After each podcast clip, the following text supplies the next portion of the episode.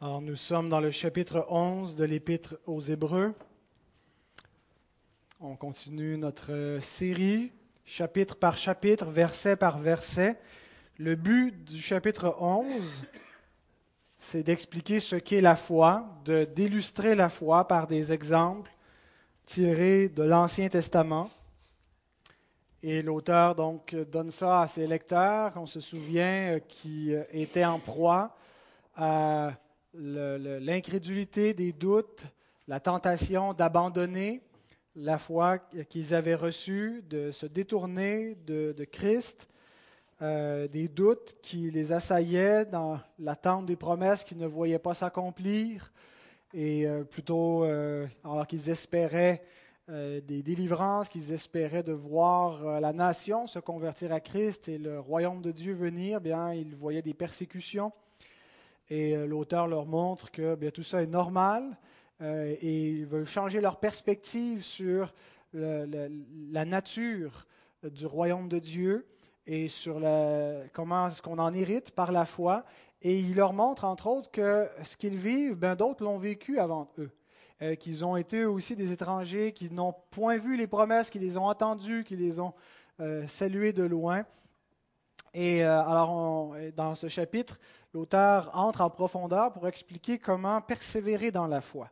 D'abord, il leur explique ce qu'est la foi, euh, que c'est un moyen pour posséder des réalités invisibles, des réalités qui peuvent être futures, comme dans le cas où Noé euh, connaissait déjà d'avance ce qui allait arriver, euh, et ça a eu un impact sur son présent, comme nous qui possédons des choses futures déjà maintenant dans le, dans le présent mais qui possèdent aussi des réalités invisibles, non seulement futures, mais qui sont déjà présentes, euh, mais qui ne sont pas des réalités tangibles, concrètes qu'on peut toucher, comme Dieu lui-même, la présence de Dieu. Dieu, on le connaît par la foi. On ne le connaît pas dans des expériences mystiques, euh, sensorielles qui impliquent nos sens, mais on le connaît premièrement par la foi euh, qui reçoit sa parole. Qui, qui, ce que la foi croit, c'est l'Écriture, c'est la parole de Dieu. Et nous avons vu dans, tous les exemples qui ont été donnés jusqu'à présent que la foi se manifeste concrètement par l'obéissance de celui qui croit, qui se met à l'œuvre. Euh, Abel qui, qui, se met à l'œuvre, qui offre un, sacrifice euh, conforme euh, aux attentes de Dieu. Noé qui bâtit une arche. Abraham qui quitte son pays. Il y a toujours l'obéissance qui découle de la foi. Euh, de, la même façon dans, nos vies. Croire, c'est se convertir à Christ et c'est le suivre.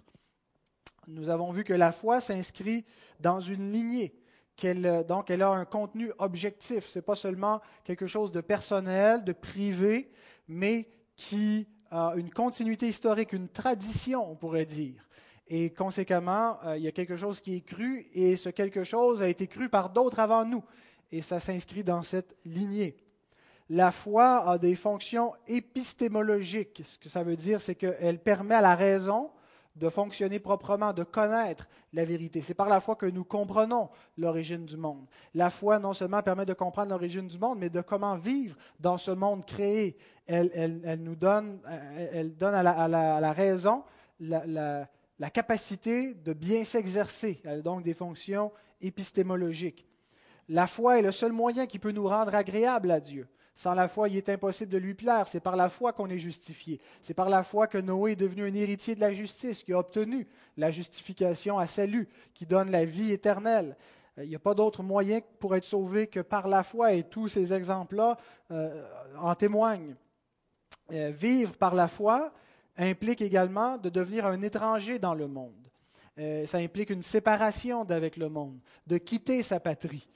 L'exemple d'Abraham, euh, et de persévérer dans cet, état-là, même si on ne voit pas de notre vivant les promesses que, Dieu euh, nous donne de, notre héritage, on les espère et on les attend en persévérant. Euh, la foi, c'est ce qui hérite des promesses, même des promesses terrestres ou des promesses qui ont d'abord un accomplissement terrestre. Dieu a promis une postérité à Abraham. Il y a eu un premier accomplissement avec Isaac. Mais ultimement, c'était le Christ qui l'attendait. Alors, la foi hérite des promesses, des bénédictions terrestres, mais ultimement des bénédictions célestes qui, qui, nous sont, euh, vers lesquelles elle pointe. La foi peut être mise à l'épreuve. La semaine dernière, nous avons vu comment Abraham a été mis à l'épreuve et comment euh, cette épreuve euh, dans, le sacrifice d'Isaac préfigurait l'épreuve ultime que le Christ allait subir et l'épreuve ultime par laquelle nous allions être sauvés grâce à, la foi et à l'obéissance de Christ. Euh, et comment, dans la résurrection dont euh, Isaac était une préfiguration, dans la résurrection, c'est le moyen par lequel Dieu accorde l'accomplissement de sa promesse. C'est la résurrection qui résout tous les problèmes qui semblent euh, perdurer vis-à-vis des promesses de Dieu, qui semblent retarder l'accomplissement de ces promesses-là et même les, les empêcher humainement. Mais Dieu fait un miracle et il ressuscite le juste et il ressuscite tous ceux qui espèrent, tous ceux qui ont la foi. Et c'est dans la résurrection ultimement que nous allons hériter de toutes les promesses et de l'accomplissement final du plan de Dieu. Et c'est par la foi que nous obtenons cette résurrection. Ce qui nous mène au verset 20 à 22.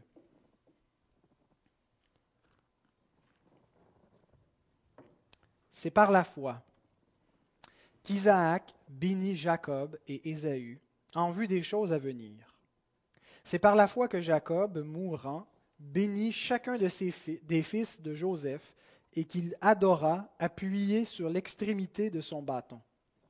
C'est par la foi que Joseph, mourant, fit mention de la sortie des fils d'Israël et qu'il donna des ordres au sujet de ses eaux je n'étais pas certain euh, comment découper le, contenu de, ces versets et pour les mettre dans une prédication, euh, plutôt que juste d'apporter toutes sortes de, données, comment est-ce que j'allais systématiser la matière. Euh, et je m'apprêtais à suivre un ordre chronologique, un petit peu comme c'est annoncé dans le titre de mon message, la foi d'Isaac, de Jacob et de Joseph, les trois patriarches qui nous sont présentés dans cette séquence. Mais en préparant, j'avais l'impression de, faire une répétition, de répéter trois fois la même chose. Euh, parce que l'auteur nous présente trois situations similaires. En fait, il nous présente trois fois la même chose. À chaque fois, on a un patriarche qui est un vieillard mourant et qui bénit ses enfants ou ceux qui vont lui succéder alors qu'il est sur le point de mourir. On voit donc trois, trois exemples. Euh, qui, est la même situation dans la vie d'Isaac, de Jacob et de Joseph. Alors, je ne vais pas suivre le plan chronologique de passer, les trois un après l'autre, mais plutôt de regrouper les caractéristiques communes de leur foi et donc de voir euh, ce qu'on va apprendre ce matin sur la foi. On va le tirer de l'exemple de ces trois patriarches. Qu'est-ce que qu'est-ce que ce, texte nous apprend sur la foi de ces hommes et donc sur notre propre foi, sur la nature de la foi. Prions. Seigneur, nous sommes reconnaissants d'avoir ta bonne parole entre nos mains et nous désirons qu'elle habite richement en nous. Pour cela, nous devons la comprendre et pour, pour, la comprendre pour pouvoir la mettre en pratique, Seigneur. Éclaire chacun de nous, montre-nous, Seigneur, clairement comment dans chacune de nos vies ces réalités ont un impact. Seigneur, euh, que nos cœurs ne s'endurcissent point, que nous puissions vraiment être dociles devant toi, avoir cette attitude de soumission et d'obéissance, d'humilité, pour reconnaître, Seigneur, l'exhortation de ta parole et que c'est toi, Seigneur, qui nous exhorte et qui nous, nous, invite à, à nous conformer chaque jour à l'image parfaite que nous avons en Jésus-Christ. Merci pour cette bonne parole et puisse-t-elle faire du, faire du bien à nos âmes, Seigneur, par ta grâce. Amen. la première caractéristique commune à ces trois hommes, c'est la perspective globale de leur foi. Il y aura trois caractéristiques. La perspective que leur foi leur donnait sur leur propre vie, sur leur présent, sur leur mort, sur le sens de leur existence. La foi apporte une perspective.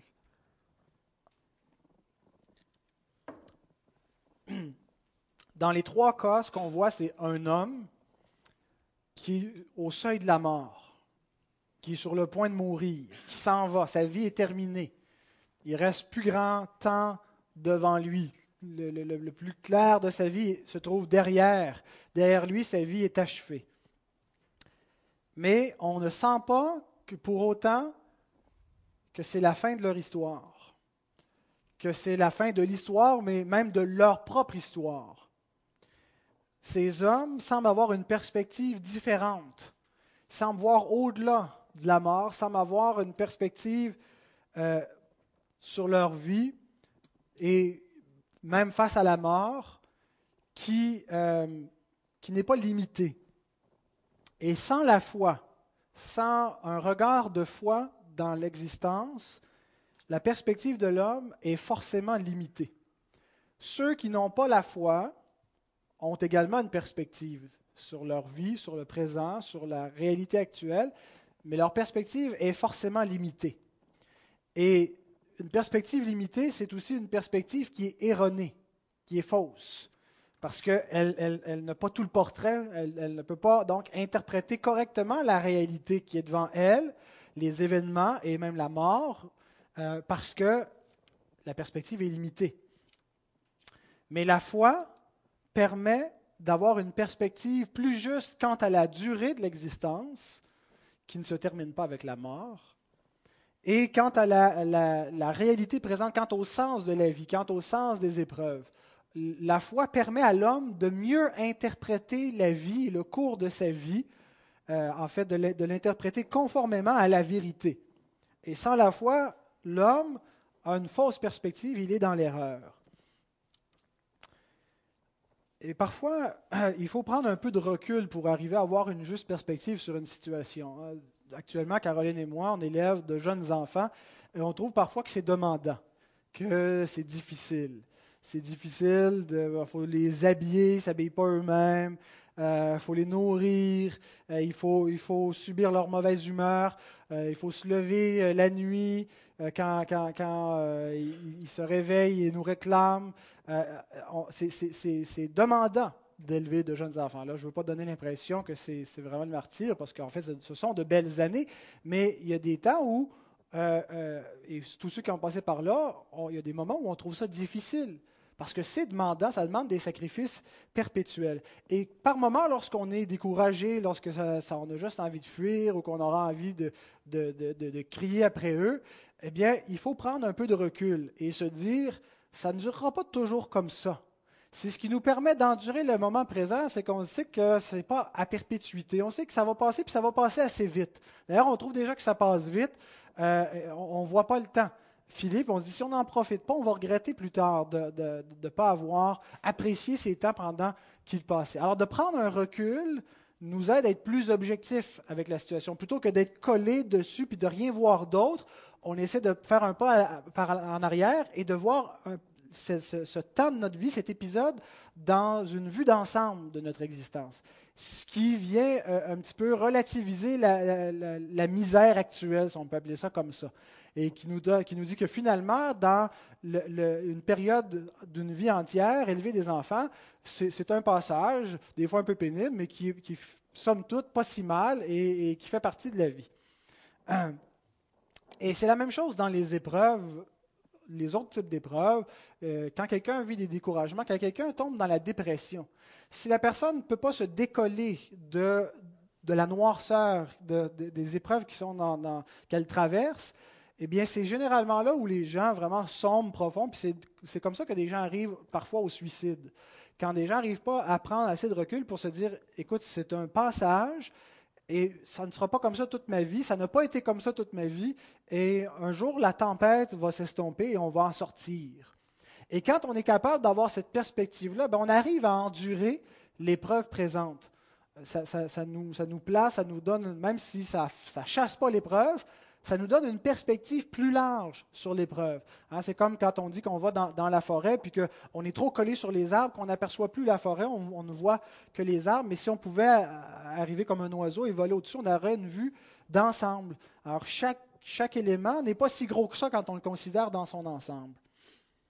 Mais le bon sens et l'optimisme euh, euh, permettent un recul jusqu'à un certain point. Ça, ce que j'explique, tout le monde peut faire ça. On n'a pas besoin d'avoir la foi, on n'a pas besoin d'être un chrétien pour exercer ce genre de bon sens et de prendre un recul, une distance face aux événements de notre vie et pour les considérer dans une perspective plus large. Mais sans la foi, la perspective qu'on a sur l'existence et sur les épreuves demeure malgré tout limitée. il y a seulement la foi qui peut donner une perspective complète, qui peut permettre à l'homme de voir la, vie vraiment dans, non seulement individuellement, isolé, notre propre vie, mais de la situer dans un continuum d'événements, dans la grande fresque de l'histoire. La foi, elle permet à l'homme de comprendre ce qu'il y avait avant lui et ce qu'il y aura après lui. Et elle, repose sur une révélation qui est la parole de Dieu et qui est la vérité. Alors elle permet à l'homme de se situer dans l'éternité. Le croyant n'est pas laissé dans l'angoisse de l'existence, à ne pas savoir pourquoi il existe, à poursuivre des choses qui sont vaines sans jamais atteindre véritablement quelque chose qu'il recherche, sans savoir exactement ce qu'il recherche. Il n'est pas dans cette angoisse existentielle, parce qu'il sait pourquoi il existe, il sait pour qui il existe, il sait d'où il vient, puis il sait où il va. La foi fait que l'homme n'est pas perdu dans l'univers. Parfois, on se sent submergé. Ceux qui ont vécu de l'angoisse savent que euh, des fois, on fait de l'angoisse par rapport à des événements de notre vie, mais des fois, c'est des choses qui ne sont pas personnelles. C'est juste l'impression qu'on n'a aucun contrôle sur l'univers, sur là où va le monde, sur ce qui peut nous menacer dans l'univers. De réaliser qu'on est petit et faible peut être angoissant. Mais le croyant, parce qu'il a une perspective globale sur, l'univers et sur celui qui est au contrôle de l'univers, n'est pas livré dans, la perdition, n'est pas perdu dans l'univers. Mais il sait où il se trouve et il sait euh, euh, entre les mains de qui il est. Il n'est pas donc non plus dans le désespoir dans les tragédies de la vie. Ça ne veut pas dire qu'il ne va pas souffrir, qu'il ne va pas avoir des moments de découragement, mais ultimement, il, ne tombe pas dans le désespoir. Le désespoir, ça veut dire qu'il n'y a plus d'espoir. Il n'y a plus d'espérance. Il n'y a que de la misère. Il n'y a que du noir. Il n'y a que du malheur. Il n'y a plus de bonheur en vue. Il n'y a plus rien à espérer. Eh bien, ce n'est pas le cas du croyant. Parce qu'il sait que peu importe l'intensité de la misère, et des fois, elle peut être vraiment euh, pénible, la misère, la mortalité, le deuil, euh, la souffrance, la maladie, l'échec, euh, la, pauvreté, la persécution, tout ça va être lourd, peut être décourageant par moments, mais ne, nous fait pas en sorte qu'on est dans le désespoir parce que l'homme voit tout cela avec un regard de foi. Il comprend que les vicissitudes de la vie font partie de l'existence permis par Dieu et que Dieu lui accorde son secours. Il n'est pas tout seul là-dedans. Et il comprend que les souffrances du moment présent produisent un poids infini de gloire. Et il est capable de souffrir patiemment ces épreuves-là parce qu'il a la foi. La foi lui donne une juste perspective. Et c'est ainsi que Jacob pouvait dire à Pharaon, les années, les jours des années de ma vie ont été peu nombreux et mauvais, sans pour autant penser que son existence avait été vaine sans pour autant être frustré en, pensant que Dieu ne l'a pas béni, puis qu'il euh, n'y a, rien eu de bon, parce qu'il il, n'espérait pas atteindre une félicité terrestre. Jacob savait que le meilleur était devant lui. Et il savait comment interpréter la misère de sa vie. Les jours de, mes, de, mes, mes, années de ma vie ont été peu nombreux, ont été mauvais. Mais ça ne fait pas de lui un être cynique et amer, parce qu'il a la foi parce qu'il sait que cette misère-là en a valu le coup. Ça a valu la peine de vivre sous des tentes, ça a valu la peine d'espérer les promesses de Dieu et de souffrir à cause des promesses de Dieu. Il a une autre perspective. Alors, dans l'adversité, dans le quotidien, dans, dans toutes les circonstances de notre vie, nous devons prendre ce recul et nous devons garder la perspective globale de la foi. Nous devons voir la vie comme Dieu la voit, dans un regard de foi. La foi, c'est la seule chose qui nous donne la juste perspective sur la vie, sur le présent. Et c'est ce qui permettait donc au patriarche d'arriver devant la mort. On voit ces trois hommes mourants et il ne semble pas du tout ce qui ressort de leur bouche. On dirait que leur histoire n'est pas terminée. Leur pèlerinage terrestre est fini, mais on dirait qu'ils n'ont pas fini et ils savent que leur histoire se prolonge. Ils savent que leur existence continue. Ils ont une autre perspective sur la mort, ce n'est pas la fin. Elle ne leur apporte pas le désespoir, le découragement, parce qu'ils ont un regard de foi. Mais ce qu'on voit, et c'est le deuxième point aussi, c'est que cette perspective, ils l'ont non seulement pour leur destinée, mais cette perspective de foi concerne aussi le futur de leurs enfants.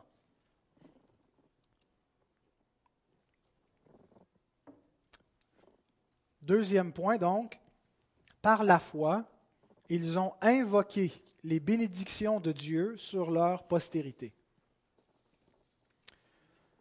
Une fois de plus, l'auteur nous montre trois fois la même scène. Un patriarche, à la fin de sa vie, invoquant les bénédictions de Dieu sur la génération qui lui succède. Le texte ne dit pas que Joseph a béni, on a le, le verbe bénir pour Isaac, pour Jacob, mais il ne dit pas que Joseph a béni, mais il nous dit qu'il fit mention de la sortie des fils d'Israël. Mais c'est la même chose qu'on retrouve dans la bénédiction d'Isaac et de Jacob. C'était en vue des choses à venir. C'est ce qu'on lit au verset 20. Et quand on regarde la bénédiction auquel il est fait allusion dans le livre de la Genèse, ce qu'on se rend compte, c'est que Isaac et Jacob ont fait mention des choses à venir, des bénédictions à venir, des bénédictions que Dieu allait accorder à Jacob, des bénédictions que Dieu allait accorder à Ephraim et Manassé lorsque c'est Jacob qui les a prononcées. Ils ont annoncé d'avance les bienfaits de Dieu, exactement comme Joseph qui a fait mention, qui a annoncé d'avance la délivrance que Dieu allait accorder, le salut, la rédemption qu'elle a accordée aux fils d'Israël. Alors donc, c'est trois fois une bénédiction qui est prononcée. Alors le premier point, avoir la juste perspective sur l'existence, amène les croyants également, au deuxième point, à souhaiter ce qui est juste, ce qui est bon pour leurs enfants. Et ce qu'ils souhaitent, ce qu'ils devraient souhaiter, ce n'est pas premièrement que leurs enfants soient heureux, qu'ils se marient, qu'ils aient des enfants, qu'ils aient une bonne vie équilibrée. Ce n'est pas leur réussite académique, sociale ou professionnelle. Ce n'est pas que leurs enfants se démarquent, euh, qu'ils excellent dans un domaine. Le souci des croyants pour leurs enfants, c'est qu'ils deviennent des croyants à leur tour. C'est de leur transmettre la foi. Et ce n'est pas dans le but de préserver le patrimoine, de préserver la tradition de la foi, euh, de conserver notre identité. Et beaucoup de gens qui défendent un petit peu le patrimoine, l'héritage judéo-chrétien au Québec, le font pour ces raisons-là, notre identité nationale. Mais ce n'est pas du tout le but pour lequel les, les croyants cherchent à inculquer la foi à leurs enfants. Mais c'est pour que leurs enfants soient avec Dieu et qu'ils ne périssent pas en enfer, qu'ils ne périssent pas sous la colère de Dieu parce qu'ils reconnaissent que la foi est le seul moyen d'être agréable à Dieu et d'hériter des bénédictions et du salut de Dieu. Avez-vous l'impression que vous ne pouvez rien faire pour ou contre la destinée finale de vos enfants, sinon que de remettre le problème entre les mains de Dieu? Parfois, c'est un petit peu l'impression qu'on a, surtout dans une église comme celle-ci où euh, on prêche euh, la, souveraineté divine, l'élection, la prédestination, et ça peut nous mener vers la tendance à dire, ben, euh, donc on laisse entre les mains de Dieu, puis hein, on ne peut rien faire. Eh bien, ce n'est pas la perspective de la foi. La foi ne fait pas comme Pilate. Elle ne se lave pas les mains avec le problème en disant que le problème retombe sur Dieu, je ne peux rien faire. Alors, quel est, qu'est-ce que nous pouvons faire? La perspective de foi nous amène à quoi envers nos enfants? Si nous désirons qu'ils aient la foi, si, comme les patriarches, nous invoquons les bénédictions de Dieu sur leur postérité, sur notre postérité, qu'est-ce qu'on fait? Qu'est-ce que ça veut dire concrètement? Bien, ça veut dire qu'on doit faire exactement la même chose que les patriarches ont fait. Bénir nos enfants et nos petits-enfants. Et on est un peu perplexe avec le concept de la bénédiction, euh, surtout quand on le regarde chez les patriarches. Euh, encore euh, cette semaine, je lisais dans Genèse quand Isaac dit à son fils Ésaü, Ésaü, va chasser du bon petit gibier ou du gros gibier, fais-moi un mets comme je les aime, mon âme va te bénir.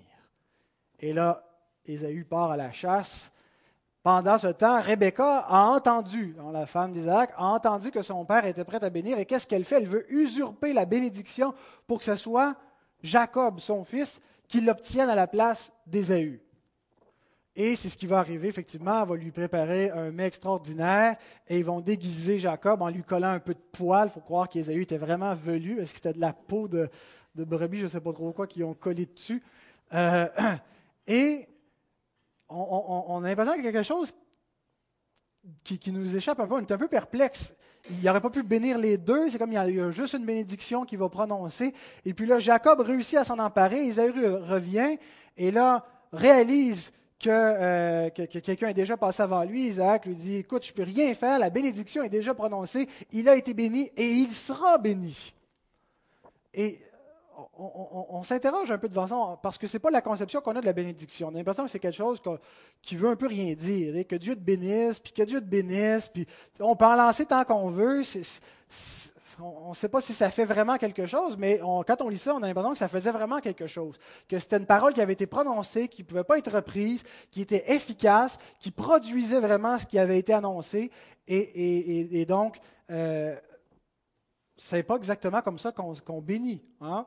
Je ne sais pas pour vous, euh, mais généralement, la façon qu'on pratique la, bénédiction, on va généralement plus dire que Dieu te bénisse sans trop songer qu'est-ce que ça veut dire. Euh, sans penser que c'est une parole magique, mais bon, c'est plus euh, une forme polie de, saluer comme frère et sœur dans le Seigneur, puis en, invoquant, en espérant les bienfaits de Dieu sur la vie, mais on ne pense pas nécessairement qu'il y a quelque chose d'efficace en disant ça. Je crois qu'il y a quelque chose d'unique dans les bénédictions des patriarches. Euh, je ne pense pas que ce soit la, norme, c'est-à-dire que la bénédiction euh, que les bénédictions qu'on prononce soient de la même nature que celles que les patriarches avaient. Je pense que les, bénédictions que les patriarches prononçaient étaient davantage des prophéties, que Dieu a utilisé euh, donc cette, culture patriarcale où on, avait une conception forte d'un patriarche qui bénit ses enfants et qu'au travers d'eux, Dieu a, utilisé ces hommes comme des prophètes qui ont annoncé, Dieu avait, résolu d'accorder sa grâce à Jacob. Hein, j'ai aimé Jacob, j'ai haï Ésaü, autrement dit, j'ai accordé ma faveur à Jacob par pure grâce, ce que je n'ai pas fait pour, pour Ésaü. Et c'est au travers de la bouche d'Isaac que Dieu a, prononcé cette bénédiction et ce salut et cette grâce en abondance, non pas qu'elle avait été méritée, c'est en pure grâce, c'est un don de Dieu. Et donc la, bénédiction d'Isaac venait pas de, son propre cru ultimement, mais c'est vraiment le dessein de Dieu et une prophétie qui est prononcée par sa bouche, ce qui n'est pas exactement ce que nous faisons lorsque nous bénissons les autres. Mais il reste, il en demeure pas moins que nous devons bénir, que nous devons bénir notre postérité, parce que la bénédiction demeure un moyen efficace pour bénir, pour faire du bien. Alors, comment devons-nous bénir? Comment est-ce que nous utilisons ça, ce moyen? Si nous devons imiter les patriarches, c'est ça le deuxième point, qu'on dit que la foi invoque les bénédictions de Dieu sur sa postérité. Comment est-ce qu'on fait ça? Eh bien, on doit prendre exemple sur eux. Même s'il n'y a pas un équivalent entre nos bénédictions, qu'on n'est pas en train de prétendre que c'est une prophétie qui s'inscrit dans l'histoire du salut en vue de l'accomplissement ultime, puis qui avait pour but de mener à Christ. On sait que ce n'est pas ça notre bénédiction, mais on est appelé à bénir. Alors, comment est-ce qu'on fait ça? D'abord, le mot bénir, qu'est-ce qu'il veut dire? Eulogéo, dire du bien. Alors, eux, le préfixe veut dire bon, bien, quelque chose de bon. Euh, puis logéo veut dire parler ou dire quelque chose. Alors bénir veut tout simplement dire dire du bien. Et quand on examine les bénédictions des patriarches, c'était exactement ça. Ils annonçaient le bien que l'Éternel allait faire. Ils annonçaient les bienfaits futurs qu'il réservait. Ils annonçaient les délivrances et ultimement, ils annonçaient le salut la prophétie d'Isaac sur Jacob, il lui promet ultimement euh, la grande bénédiction. Tout ça s'accomplit dans le Christ. C'est en lui que se trouve les, le oui et l'amen à toutes les promesses de Dieu. Alors ce qu'il lui annonçait dans sa bénédiction, c'était le salut en Jésus-Christ. Et ces paroles de bénédiction étaient puissantes, étaient efficaces pour la simple raison que ce qui était annoncé était la vérité. C'était la parole de Dieu qui était annoncée. C'était l'évangile qui était prêché avant son accomplissement. Alors ceux qui recevaient ces bénédictions-là, qui y croyaient, qui les recevaient dans la foi et qui, conséquemment à ce qui avait été dit, plaçaient leur vie sous ces promesses-là, dans cette attente-là, recevaient la promesse et continuaient d'attendre et à vivre sous des tentes dans l'espoir de voir cet accomplissement, obéissaient comme la lignée qui les avait précédés, ben, ils étaient bénis. C'est exactement la même chose qui arrive maintenant lorsque nous annonçons le bien que Dieu a fait. On ne regarde pas en avant lorsque nous bénissons, comme euh, les, les patriarches faisaient, parce qu'eux, ils regardaient vers des événements futurs. Nous regardons vers un événement passé. Nous regardons derrière et nous regardons dans le salut que Dieu a fait, dans le Christ. Et nous annonçons ce que Dieu a fait. Et nous annonçons le bien qui en découle. Nous annonçons le salut qui en découle, le pardon, la vie éternelle. Nous annonçons les promesses de Dieu, ce qui est encore devant, le retour du Seigneur, son règne glorieux et tout ce qu'il va accorder à ceux qui l'attendent. Lorsque nous faisons cela, ce que nous disons, c'est du bien. Nous annonçons du bien nous annonçons l'Évangile. Le mot Évangile, c'est quoi en grec? Euangelion. Hein, ça ressemble euh, eulogeo, dire du bien, bénir. Euangelion, euh, qui, qui, a la même racine qu'un ange qui annonce des bonnes nouvelles, qu'un porte-parole. Euh, donc, c'est annoncer une bonne nouvelle, l'Évangile. Alors, le mot évangile et le mot bénir ont le même sens on annonce le bien, le bien que Dieu veut faire, on proclame une bonne nouvelle. Et c'est comme ça que nous bénissons, en proclamant le bien. On n'est pas en train de, penser que c'est une espèce de formule magique quand on dit ça. L'effet qui se produit, c'est lorsqu'on annonce le bien, ce qu'on dit, c'est pas, ça ne vient pas de nous, ça vient de la parole de Dieu les bénédictions qu'on annonce, quand on dit à quelqu'un euh, tu vas être riche, ça, ce n'est pas des bénédictions, parce que ce n'est pas vrai. Ça peut être vrai, mais ce n'est pas, pas les paroles que Dieu nous donne d'annoncer. Quand nous annonçons le salut, quand nous proclamons la, victoire de Christ et que nous invoquons sur la vie de nos enfants et des personnes la grâce de Dieu et que nous les invitons à croire et à placer leur vie sous, sous l'autorité de Christ, eh bien nous bénissons. Et cette bénédiction qui sort de notre bouche, elle est efficace. Elle a une puissance. Parce que cette parole-là, c'est la parole de Dieu qui régénère ceux qui la reçoivent dans la foi, qui change la vie, qui transforme le cœur, qui change la pensée. Elle est puissante. C'est une parole qui est vivante. Donc la bénédiction, elle est encore puissante aujourd'hui. C'est le même moyen que Dieu prend pour sauver, par la folie de la prédication. Bénir, c'est prêcher l'Évangile. C'est annoncer l'Évangile, c'est vivre l'Évangile et c'est invoquer l'Évangile sur la vie de nos enfants. On voit que la bénédiction ne procédait pas du droit d'aînesse, ça ne venait pas des traditions humaines, parce qu'on on a deux exemples où c'est le cadet qui supplante l'aîné. Jacob, qui était le cadet, reçoit la bénédiction. Éphraïm passe devant Manassé. Ce n'est pas sur la base de critères humains, mais c'est sur la base de la foi et de la grâce que s'obtient la bénédiction. Tantôt, j'ai fait allusion à notre tâche de parent qui un jour va se terminer.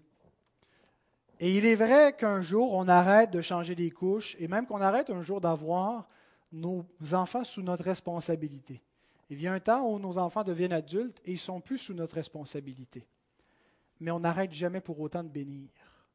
On n'arrête jamais pour autant d'avoir cette responsabilité-là. Même si on est un grand-père, une grand-mère et on pense que notre rôle de parent est fini, qu'on peut juste maintenant vivre sans penser euh, qu'on doit donner un exemple, qu'on doit, c'est plus notre responsabilité. On a toujours cette même responsabilité-là de bénir. De, on voit ces patriarches mourants. Ils sont mourants, leur vie est finie, mais encore ils invoquent les bénédictions de Dieu. Ils annoncent le salut de Dieu. Ils proclament l'autorité divine. Et ils veulent jusqu'à la mort vivre conséquemment à cela. Ils ne veulent pas s'en détourner. Ils veulent que ce qui soit retenu par leurs enfants et leurs arrière-petits-enfants, c'est l'image de ces patriarches qui jusqu'à la fin ont cru en Dieu, ont mis leur espoir là, ont vécu conséquemment à cette foi-là, toute leur vie. La foi doit nous inciter à communiquer la crainte de Dieu aux autres, aux autres autour de nous, en particulier à ceux qui nous succèdent, à ceux qui nous suivent. Et je crois que, que l'Écriture nous montre que la fidélité intergénérationnelle est un des moyens choisis par Dieu pour transmettre le salut aux hommes. Remarquez que le salut, il arrive parfois que le salut tombe dans une lignée euh, qu'il interrompt, là, euh, disons que tu avais une lignée qui était dans le paganisme, qui, était, qui croyait dans des idoles, dans de faux dieux, dans l'islam, et il y en a un bon moment donné où Dieu fait entrer le salut, une personne qui est convertie. Et parfois, sa lignée va se continuer dans la foi, d'autres fois, il va être le seul qui va avoir, que Dieu va être, allé chercher. Mais il semble que ce n'est pas la, la, façon la plus commune que Dieu sauve. Il semble que le salut, que l'héritage du salut se transmet de génération en génération par la fidélité intergénérationnelle. La foi se transmet de père en fils, de mère en fille de génération en génération. Ça s'inscrit dans une lignée de croyants. C'est un moyen que Dieu choisit. Et, il faut faire attention lorsqu'on croit à la souveraineté de Dieu, euh, qu'on dit oui, Dieu a, une élection. Ça ne veut pas dire qu'il euh, n'y a aucun moyen par lequel le salut va atterrir dans la vie des croyants. L'Écriture nous dit, après avoir annoncé que Dieu nous a prédestinés avoir la fondation du monde, qu'il a désigné la folie de la prédication comme moyen par lequel nous allions entendre ce salut, que nous allions croire et être sauvés. Et s'il n'y a pas de prédicateur, comment est-ce qu'ils vont entendre? Comment est-ce qu'ils vont pouvoir se convertir? Donc, il faut prendre les moyens pour que le salut soit transmis. Et ces moyens nous sont remis, ce sont notre responsabilité. Ça ne change absolument rien de la souveraineté divine qui va accomplir au travers de ces moyens et au travers de notre responsabilité le plan ultime qu'il avait prévu d'avance. Et un de ces moyens, c'est la fidélité intergénérationnelle, d'une génération à l'autre. Et on voit ce principe enraciné dans le deuxième commandement. Le deuxième commandement concerne l'adoration du vrai Dieu et comment Dieu veut être adoré? On lit dans Exode 20, 4 à 6, Tu ne te feras point d'image taillée ni de représentation quelconque des choses qui sont en haut dans les cieux, qui sont en bas sur la terre, qui sont dans les eaux plus bas que la terre. Tu ne te prosterneras point devant elles et tu ne les serviras point. Et là, c'est là où on voit le principe. Car moi, L'Éternel, ton Dieu, je suis un Dieu jaloux qui punit l'iniquité des pères sur les enfants jusqu'à la troisième et à la quatrième génération de ceux qui me haïssent. Nous voyons cela. Nous voyons lorsque une personne se, détourne des commandements de Dieu, lorsqu'elle sert des idoles, ça a des répercussions sur les enfants. Trois, quatre générations. Et qui fait miséricorde jusqu'en mille générations à ceux qui m'aiment et qui gardent mes commandements. Le texte ne dit pas que tous les enfants des croyants sont sauvés, vont être sauvés. Mais ce texte indique comment la miséricorde de Dieu se prolonge de génération en génération. Et c'est par ceux qui gardent ses commandements, son alliance, par ceux qui rendent à Dieu un culte de la façon que Dieu veut être adoré, qui servent Dieu. le deuxième commandement concerne l'adoration de Dieu. Dieu dit comment il ne veut pas être adoré, comment il veut être adoré, comment est-ce qu'il veut qu'on vive devant lui. C'est la base du principe régulateur, qu'on n'a pas la liberté d'innover pour dire comment devrait être la vie chrétienne, comment devrait être le culte chrétien, mais qu'on doit s'en tenir à la parole de Dieu, qu'on doit garder sans rien ajouter, sans rien retrancher. Et quand on fait ça, on adore Dieu. Adorer Dieu, ce n'est pas seulement lorsqu'on chante, lorsqu'on prie, lorsqu'on vient rendre le culte ici. Nous faisons un culte en Église, mais le culte est, est beaucoup plus large que ça. Romains 12, 1 il nous invite à offrir nos, vos corps comme un sacrifice vivant, saint, agréable à Dieu, ce qui sera de votre part un culte, un service raisonnable. Le culte, c'est toute la vie. L'adoration de Dieu, c'est le culte de notre vie, où nous vivons pour lui, où nous nous offrons entièrement. Et lorsque nous le faisons comme Dieu veut, comme il nous le prescrit dans le deuxième commandement, il vient une bénédiction avec ça. Sa miséricorde se prolonge de génération en génération jusqu'à mille générations. ça ne veut pas dire qu'au terme de 1000, la 1001e, c'est fini. C'est vraiment une expression en voulant dire que c'est un, un, gros chiffre pour montrer que c'est à perpétuité. Elle se renouvelle constamment.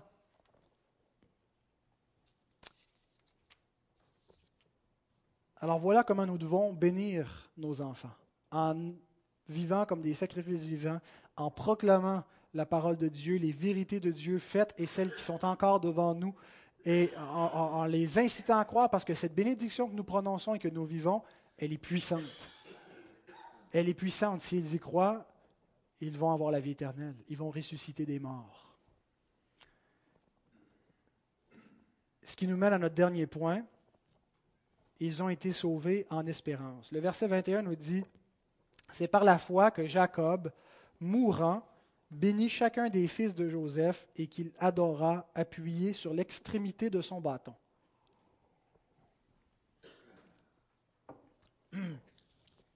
Jacob a adoré Dieu, proscunéo, s'est prosterné devant. Qui a fait, est-ce qu'il y en a qui ont, euh, fait un peu l'étude du texte cette semaine? Vous avez lu?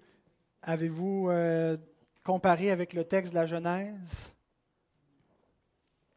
Est-ce que vous avez noté quelque chose en lisant ça? Est-ce que vous vous souvenez de Jacob qui prosterne appuyé sur l'extrémité de son bâton? Ça vous dit rien? Ça y fait allusion à Genèse 47, 30 à 31. Quand je serai couché avec mes pères, c'est Jacob qui parle à Joseph quand il est en Égypte, tu me transporteras hors de l'Égypte et tu m'enterreras dans leur sépulcre. Joseph répondit, Je ferai selon ta parole. Jacob dit, Jure-le-moi. Et Joseph le lui jura. Puis Israël se prosterna sur le chevet de son lit. Juste une petite parenthèse concernant la comparaison entre le bâton et le lit. Ça ne vient pas anéantir notre foi dans l'inhérence de l'Écriture sainte. Euh, John Owen croit que c'est additionnel, c'est-à-dire qu'il euh, s'est prosterné au pied de son lit, sur le chevet de son lit, en s'appuyant sur son bâton, donc il faut euh, qu'il faut harmoniser les deux textes et qui nous donnent deux informations complémentaires. Mais ce qu'il faut tenir, euh, prendre en compte, c'est que le mot bâton et le mot lit, en hébreu, c'est le même mot. En fait, les mots ont les mêmes consonnes. Et ce qui les distingue, c'est les points voyelles. Sauf qu'au moment, les, textes, les plus, anciens textes en hébreu n'avaient pas de points voyelles. Alors, quand on arrivait avec deux mots qui ont le même consonne, c'est plutôt rare, mais là, c'est un exemple. Euh, ben, ça pouvait être soit bâton, soit le mot lit. Et quand les traducteurs de l'Ancien Testament qui ont traduit la Bible en grec, euh, ils ont donc mis les points voyelles pour que ça donne le mot bâton. Et l'auteur de l'Épître aux Hébreux suit le texte de la Septante, la version grecque de l'Ancien Testament, alors il met bâton.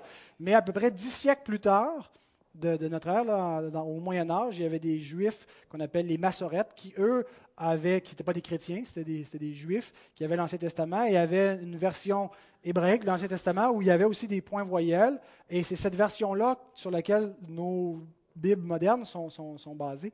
Euh, et donc, eux, au lieu de mettre les points voyelles pour bâton, ont mis les points voyelles pour lit.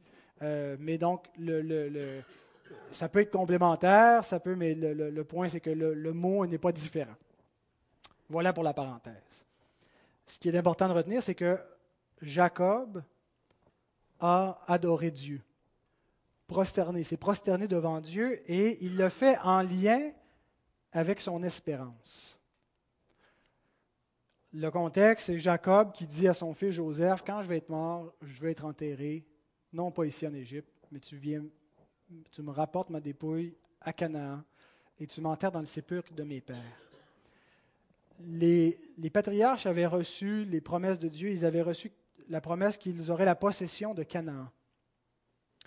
Et Jacob n'a rien vu de son vivant de l'accomplissement de cette promesse. Et ce qui est extraordinaire, c'est que au point de mourir, il espère encore un accomplissement post-mortem. Un incrédule à la fin de sa vie aurait dit Oublie Dieu. Il n'a pas été fidèle à ses promesses. Il nous a promis Canaan, il n'a rien fait de tout ça. Le croyant meurt dans la foi. Jacob veut être enterré là où Dieu lui a promis son héritage. Est-ce que Jacob comprenait le sens véritable de l'héritage? Est-ce qu'il comprenait que ce n'était pas la terre promise, mais c'était la terre entière, c'était le monde qui allait hériter et que le monde allait être épuré du péché, qu'il allait hériter d'une création nouvelle qui était symbolisée dans Canaan? Je ne pas certain que Jacob comprenait ça, mais c'est plus ou moins important. Ce qui est important, c'est de voir sa foi. Voir que même vis-à-vis de la mort, il continue d'espérer les promesses de Dieu. Il continue de croire qu'elles vont s'accomplir et qu'elles auront un effet pour lui. Et je pense qu'il espérait lui aussi la résurrection, comme Abraham. Il espérait ressusciter et jouir de ce que Dieu avait promis, et il voulait ressusciter là où Dieu lui avait promis le pays. La résurrection afin d'hériter de la terre. Et c'est ça qui, est la promesse pour tous les croyants. Nous allons hériter de la terre d'un monde renouvelé, la création qui soupire les douleurs de l'enfantement, qui attend la révélation des fils de Dieu. Nous en sommes les héritiers de cette bénédiction-là, d'un monde sans guerre, un monde de paix, un monde sans péché. il espérait être ressuscité pour jouir de ça. Et si vous mourrez avant le retour du Seigneur, ben j'espère que vous aussi, sur votre lit de mort, vous allez espérer encore jouir de ces promesses-là. Que vous ne penserez pas qu'elles n'auront jamais lieu parce que vous n'avez pas atteint la félicité durant votre vie terrestre, mais que vous allez voir au-delà de la mort. Et voir que ce n'est pas juste vrai pour ceux qui vont vivre après vous au-delà de, votre mort, mais que vous-même, vous allez connaître l'accomplissement des promesses de Dieu au-delà de la mort. Et c'est la même chose, je pense qu'il faut, faut, comprendre de, de l'ordre que Joseph donne concernant ses eaux. Il ne voyait pas l'Égypte comme ce qui représentait l'héritage promis, mais il voulait lui aussi se trouver là où, dans le lieu qui symbolisait l'héritage. Et pourtant, il avait été béni en Égypte. En fait, c'est seulement en Égypte que Joseph a connu de grandes bénédictions. Ailleurs, il a été rejeté par ses frères, trahi, il a connu la misère, il est allé jusque dans les bas-fonds, et Dieu l'a élevé comme seigneur de l'Égypte. Dans les richesses, il vivait une vie agréable, aisée. Et pourtant, il ne cherchait pas les bénédictions terrestres parce qu'il comprenait qu'elles ne sont pas ultimes. Il ne voulait pas être associé, il ne voulait pas que sa vie se termine là, qu'on se souvienne de lui comme l'Égyptien, mais comme quelqu'un qui est étranger à l'Égypte, même s'il a fait fortune, même s'il a eu de grandes bénédictions. Ça nous rappelle que les bénédictions terrestres ne sont pas ultimes. Que Dieu peut nous bénir durant notre vivant, il nous donne toutes choses pour qu'on en jouisse, et que si on est riche, tant mieux, gloire à Dieu mais que ce n'est pas là la bénédiction de Dieu, que ce n'est pas l'évangile de la prospérité. Et l'attitude à l'égard des choses de la terre, c'est ce qui distingue les croyants et les perdus. Je termine avec deux citations. Philippiens 3, 18 à 19. Paul commence par nous dire quelle est l'attitude des non-croyants à l'égard des choses de la terre. Il en a plusieurs qui marchent en ennemis de la croix de Christ. Je vous en ai parlé, je vous en ai souvent parlé, et j'en parle maintenant encore en pleurant. Leur fin sera la perdition. Ils ont pour Dieu leur ventre, ils mettent leur gloire dans ce qui fait leur honte, ils ne pensent qu'aux choses de la terre. Leur vie est tournée vers la terre, vers le monde. Leur espérance est ici. Ils vivent pour leur ventre, pour les plaisirs de la table. Ils ne pensent qu'aux choses d'ici-bas. Mais il continue en disant, mais notre cité à nous est dans les cieux d'où nous attendons aussi comme sauveur le Seigneur Jésus-Christ qui transformera le corps de notre humiliation en le rendant semblable au corps de sa gloire par le pouvoir qu'il a de s'assujettir toutes choses.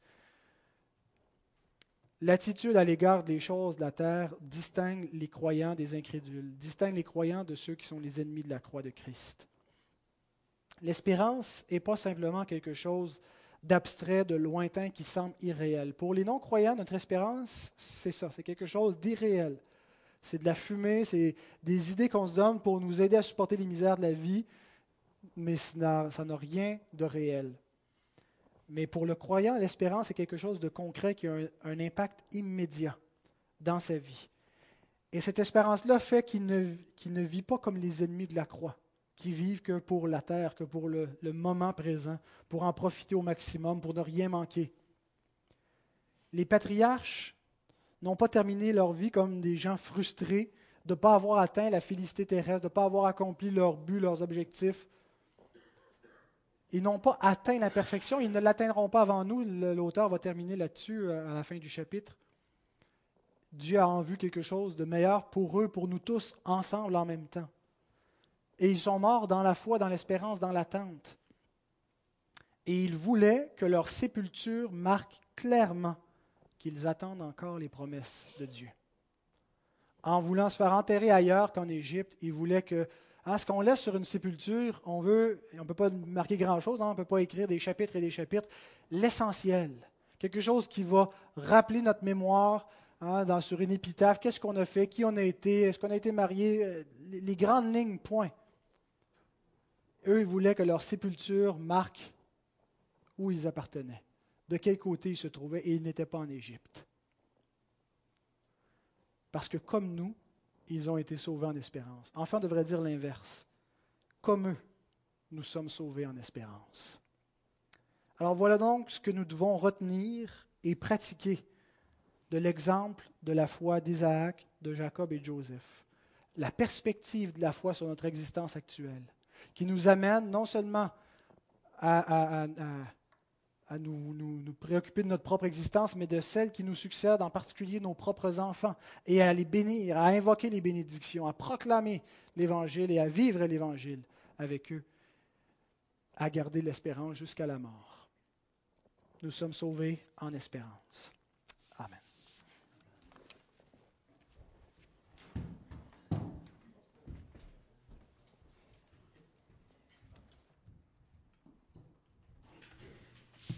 Merci Pascal pour la parole de Dieu. Ça nous rappelle euh, notre responsabilité. Et le Seigneur, avant de partir, il nous a dit qu'il nous laissait pour briller, pour briller devant les hommes, devant tous les gens qui nous entourent et de faire, faire connaître la bonne nouvelle. Hein? C'est pas rien de dire